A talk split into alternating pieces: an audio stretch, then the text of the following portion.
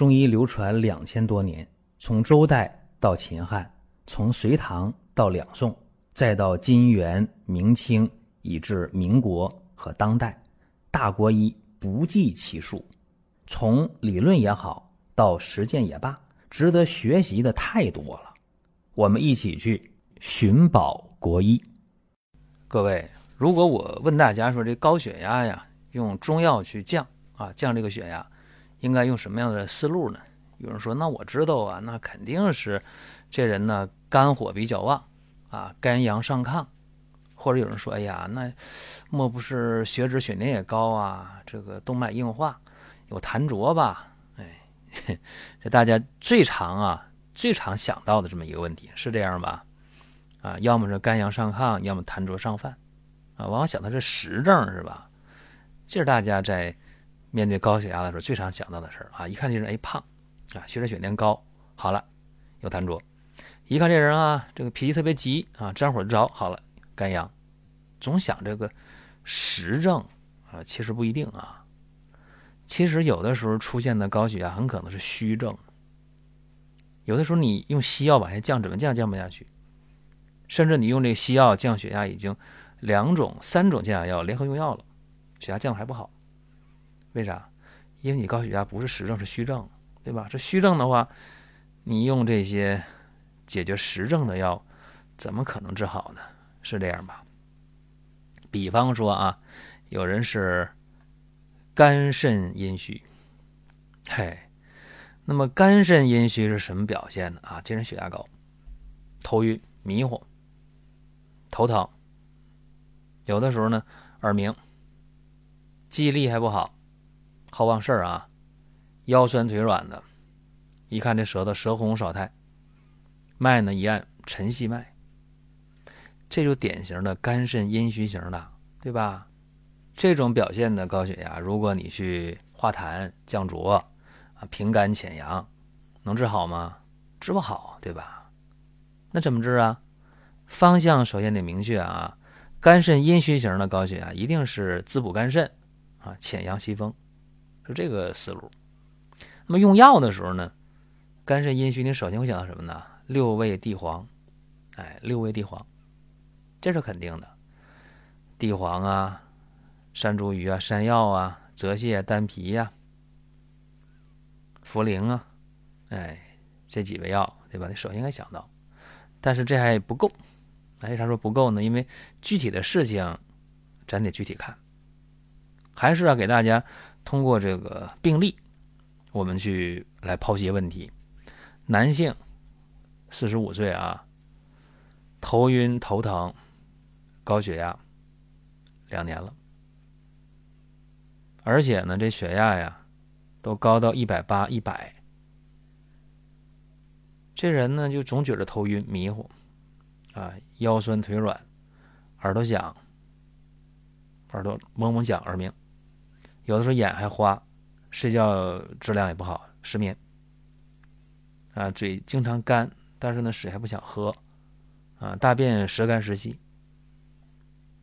然后一看这个情况怎么办呢？用药吧，用上西药啊，降压药，一降啊，就降到高压一百六，低压多少？九十五或者一百。就等于说降的不明显，要么吃地平类的，要么吃沙坦类的降压药啊。如果联合用啊，血压能在一百四十五到一百五高压，低压呢是九十到九十五，就是降的不是很明显，所以就非常的纠结啊，说怎么办？这事儿怎么办？怎么办？那一看来讲，中医就知道怎么办呢，是吧？你看啊，跟大家分析一下：头晕、头痛、耳鸣。腰膝酸软，眼花，口干还不爱喝水，大便时干时稀的，啊，小便正常。然后一看那舌头啊，舌红有裂纹儿，脉是沉细的脉。各位，这个怎么去辩证呢？很简单啊，你就不看血压，他血压肯定是不吃药一百八一百，吃降药一百六九十五。那不看血压，这叫什么呢？这就是一个典型的肝肾阴虚。对吧？然后肝阳上亢，那怎么办？滋补肝肾呗，潜阳息风，啊，这是一个治疗的一个思路。好了，你思路出来了，那药就来了，对吧？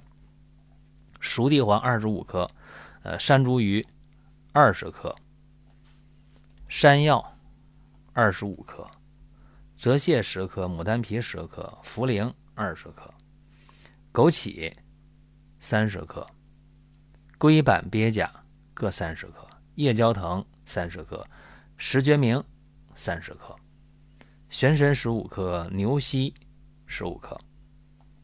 车前子啊，十克。有人说这个方子啊，是不是有点大了？看情况啊，针对他这情况，嗯，这方就不大。先开五副药啊，五副药。那么每天呢是一副药，正常的水煎，煎的时候先煎谁呢？像这个石决明啊、鳖甲呀、龟板呐。这些呢要先煎，先煎半小时，再下其他药，像这个车前子啊，应该包煎是吧？小纱布袋包上，煎三遍啊，开锅之后改小火煎二十五分钟或者三十分钟都行，煎三次的药汁混到一起，然后呢分三份啊，早中晚，饭前饭后都没什么讲究，跟吃饭间隔半小时就行。这五服药喝完之后，哎。血压下来了，下到多少？高压一百五，呃，低压倒没啥变化，九十五。但是前提是西药可没吃啊，没吃西药对吧？那好了，高兴了，接着用啊，又吃了二十副药，哎，血压多少呢？高压一百四，低压八十五。这下高兴的不得了，是吧？太高兴了，基本就正常了。有人说那不对，现在的血压标准一百三，高一百三的就高血压。那你分啥情况？他这人血压，你不能要求一百三，因为他基础血压非常高，对吧？那么血压虽然下来了啊，但是呢，他的这个腰酸呐、耳鸣啊，这个情况还有，而且一看这舌头，嗯，还有。一些裂纹啊，舌苔还比较少。那接着用呗。这回呢可以减量啊，又用二十副药，但是减一半的量去服。什么意思啊？就是说，你一副药正常不是煎三次，然后药汁混一起分三次喝吗？这回呢这一副药啊可以煎三次，药汁呢可以分六份啊，就可以喝两天了，减一半的量。那这二十副药就喝了四十天，对吧？喝完之后了，非常好，淡红舌白白苔啊，脉是和缓有力，舌脉正常了，而且耳朵不响了，腰不酸了，腿不软了，情绪也非常好，头也不晕也不疼了，血压也正常了啊。高压多少？高压是一百四啊，低压是八十，特别高兴，因为它能稳定住啊，就已经把这个降压药就给摆脱了。所以，就通过，呃，这个事情，能充分的说明，高血压不一定都得是实症啊，不一定有虚症。那么，虚症在治疗过程当中，就往往需要点时间啊。你实症的话，用上药了，马上这血压就下来；但虚症呢，就是先去少量的用药，看这个药症是否相符。如果相符了，说明有效。有效的话，好了，你就接着用。那这个方法呢，今天跟大家一分享啊，希望给咱们的新朋友、老朋友，呃，一些启发吧。在治高血压的时候，不要一味的去想，哎，我这是个实症，哎，不见得啊，不见得都是实症。当然了，今天人啊，这个压力比较大啊，现在人压力是比较大的，呃，情绪啊，压力呀，方方面面嘛，就容易。焦躁啊，容易造成这个血压呀、血糖的升高，所以有一些三高症呢，确实因为这个实症啊，因为有火、肝火来的。所以我希望大家还是尽可能的吧，嗯，你改变不了的事情，你不要去非要改变啊，你改变不了，没有那个力量，就顺其自然，是不是？如果说身边人也需要这个内容，你可以转发一下。再有啊，就是关注的事儿，点关注不迷路，下回还能继续听。另外，大家可以关注一个公众号，叫“光明远”，阳光的光，明天的明，永远的远。这个号啊，每天都有内容的持续更新，方便大家了解最新的动态。点赞、关注、评论、转发这几个动作一气呵成。感谢各位的支持和捧场。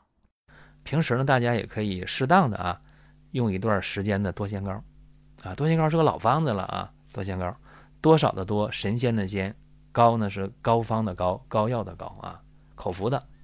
一袋呢十颗，一天呢用上两三袋啊，一次一袋，开水一冲一喝，啊，开水不方便，撕开袋直接吃也没有问题。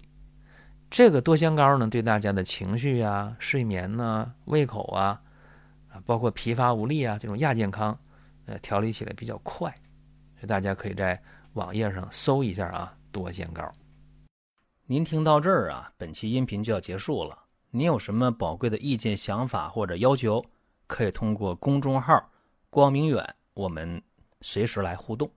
当然，你也可以把这条音频转发出去，给您身边需要帮助的朋友。各位，下次接着聊。